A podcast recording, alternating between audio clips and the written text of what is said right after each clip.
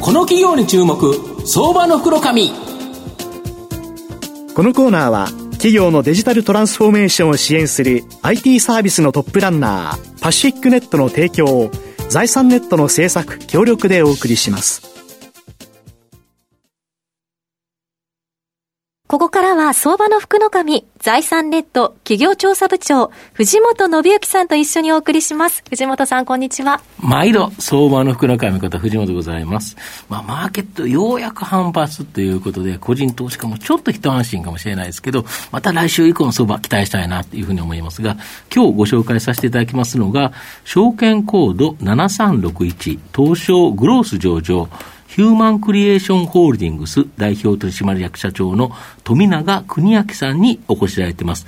富永社長、よろしくお願いします。よろしくお願いいたします。ヒューマンクリエーションホールディングスは東証グロースに上場しておりまして、えー、現在株価2109円、1単位21万円少しで買えます。東京都千代田区霞が関の金融庁と同じビルにですね、本社がある、えー、システムの開発や保守を行う、えー、技術者の、えー、ちょっと待って、え、システム開発における最上流工程のコンサルティングから開発や保守、運用まで一気通貫で自宅開発し、えー、エンジニアの小学企業先での常駐派遣を基本としたシステム開発や保守を行う技術者の、えー、派遣事業、これを行っている企業になります。御社は持ち株会社で、このシステム開発の上流工程から下流工程までを6社の子会社で一気通貫で提供できる、これが大きな強みだとか？はい。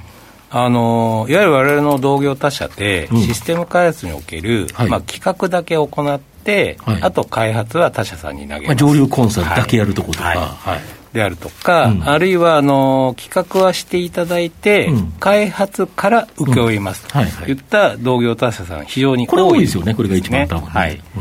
そうした中で、われわれの企業グループは、す、べ、てワンストップ、はい、あの、最上流工程であるコンサルティングから、うん。えー、最終工程である補修まで、一気通貫、ワンストップでできるというところが、まあ、大きな強みの一つになってお客さん便利ですよね、お客さん別々に頼まなくてもいいし、これ、あの作った人の責任っていうか、コンサルティングした方が悪いのか、はい、実際に開発した方が悪いのか、運用してる方が悪いのか、はい、御社だと全部御社グループだから、私たちですねっていう責任が、ね、あの責任所在が非常に明確になるので、うん、そうですよね。その提供したシステム、うん、サービスについての、うんなんて言うんでしょう、こう、うん、安心というか、うん、あの出来上がったものに対する信頼というか、うん、そういったものが、まあ、お客さんには提供できるのかなと思ってます。なるほど。で、それをやっぱりやってるのは人ということで、このシステムエンジニア、これ、非常に重要だと思うんですけど、大、体、この人たちって転職をしながら、なんか給料を上げていって、ステップアップしていくという形なんですけど、御社の場合は、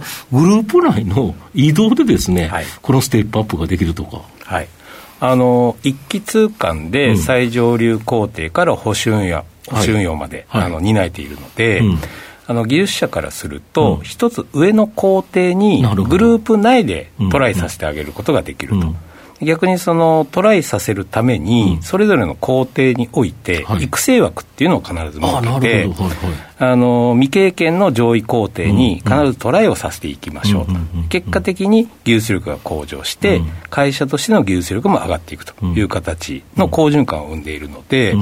あのわざわざ転職しなくても技術力を上げられますし、まあ、処遇にも反映させてあげることができるというような仕組みになって。御社の場合、あれですよね、未経験でも運用開発であれば、ある程度採用されてるんですよね。はい。そうですね、まあ、未経験、完全未経験だと、比率としては少なめになるんですけども、うん、まあ、ある程度、その基礎的なところが分かっている人間に関しては、うん、まあ、あの育成枠として中途採用を行って、でそういう上位工程に順次トライさせることで、まあ、現場経験を積んでもらって、レベルを上げていくっていうようなことをやっております。だから、こういう会社においては、普通って離職率って高いんですけど、御社の場合、かなり低いんですよね、そうですね、あの離職率でいくと、本当に数パーセントレベルになっていて、まあ、おかげさまであの楽しくやっていただける従業員に恵まれてるなというふうに思っております。だからあの、やはり従業員数ってずっと右肩上がりに上がってるんです、ね、そうですね、おかげさまで。これ、なかなかないんですよね、今、取り合いですからね。あの市場の中でのその採用は非常に今、激化しておりまして、うん。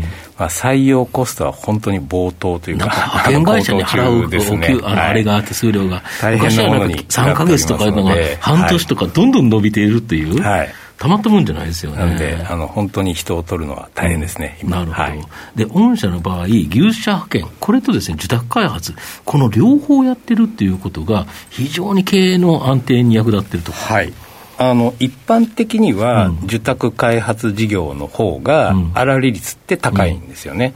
なので、受託開発だけ専業にした方が、まあ利益出るんじゃないんですかっていうような見え方、一部してると思うんですけども、この受託事業を専業にしてしまうと、はい、今度そこにいる技術者、専門の要員を抱えていたとすると、はい。案件が終わった後、うん、必ず次の案件も用意しておかないと、ととね、あの技術者の稼働率が低下したり、うん、まあ、技術力が下がってしまったりっていうことが起こり得るんですよね。うん、なので、受託専業にしてしまうと、やりたくない、会社としてメリットのない受託ビジネスに関しても、取らざるを得ない状況が生まれてきますと。でこれに対して我々のグループは、通常時には技術者を派遣という形でお客さんの先に出していて、え受託が取れたときに、その派遣で出していた技術者を改めて呼び集めて、え受託チームを新たに生成して、受託開発を行うという形を持っておりますので、無理してその受託の案件を取りに行く必要がないんですよね。なので結果的に稼働率も高いことが維持できるし、え受託による高粗利も享受できるっていうビジネスモデルになってます。要は利益率も取れるし、あと技術者がチャレンジングできるような、ええ、その最先端の面白い案件、これが積極的に取れるんですよね、はい。はい、あのワクワクする案件って社内で言いますけど、うん、ワクワク案件だけを取るっていう形が可能になっております。なるほど、はいで、えー、御社、あの NTT データさんと業務提携して共同開発を行ってる、どんな開発を行ってるんですか、はい、やっぱ NTT データさんって、あの時価総額、うん、あのシステムインテグレーターではトップだと思うんですけど、うん。うん、この会社とややってるってすごいですよね。そうですね。あの業務提携という形で、まず大きな枠組みを一つ持ちました。はいでいろんな取り組み、さまざまあるんですけども、うん。うん、まあ、代表的なものを一つ、二つご紹介しますと、はいまあ、一つは、うん、あの自治体向けのオンライン相談窓口、はいはい。はい、要はこう役所に出向かなくてもさまざ、まな手続きであるとか、はい、相談が行えるといったような、うんうん、まあ、今までですと、市役所あの窓口に来てやらなきゃいけない、それがネットでできるようになる、はい、ネットでできる便利ですよね。そうですね、そこを、まあ、本当にお客さんにとって使い勝手が良いのか、うん、その実証実験、ユーザビリティテストですね、これ、素人の人が使うから、はい、今やっぱり使えないソフトウェア作っても仕方がないと、使ってもらえないと、分かんねえよって言われちゃうと。いうことですよね。ということがないように、うんうん、今、実証実験を開始しているっていうのが一つですね。でもう一つは、うん、あの金融業界向けで、はい、えーと、対面しなくても、非対面でも、うん、まあ、契約手続きが完了できますよっていう、まあ、オンラインの、まあ、仕組みを電子契約の。そうですね、はいはい。作っておりまして、いわゆる金融業界の契約ですと、うん、まあ、プライバシー情報、かなり大量にございますので、これを保護したり、マスキングしたりっていう機能を搭載して、まあ、そういう繊細な情報のやり取りも含めて可能にしたオンラインのシステムを、まあ、共同開発してまして、まあ、こういった取り組みを、その業務提携の大きな枠組みの中で行っているという状況です。これ、共同開発できたソフトウェアっていうのは、各班で、例えば自治体だったらいろんな自治体あるから、そこに売っていくこともできるし、はい。はい、金融機関向けだったら、同じように契約してる金融機関多いから、横展開できますよね。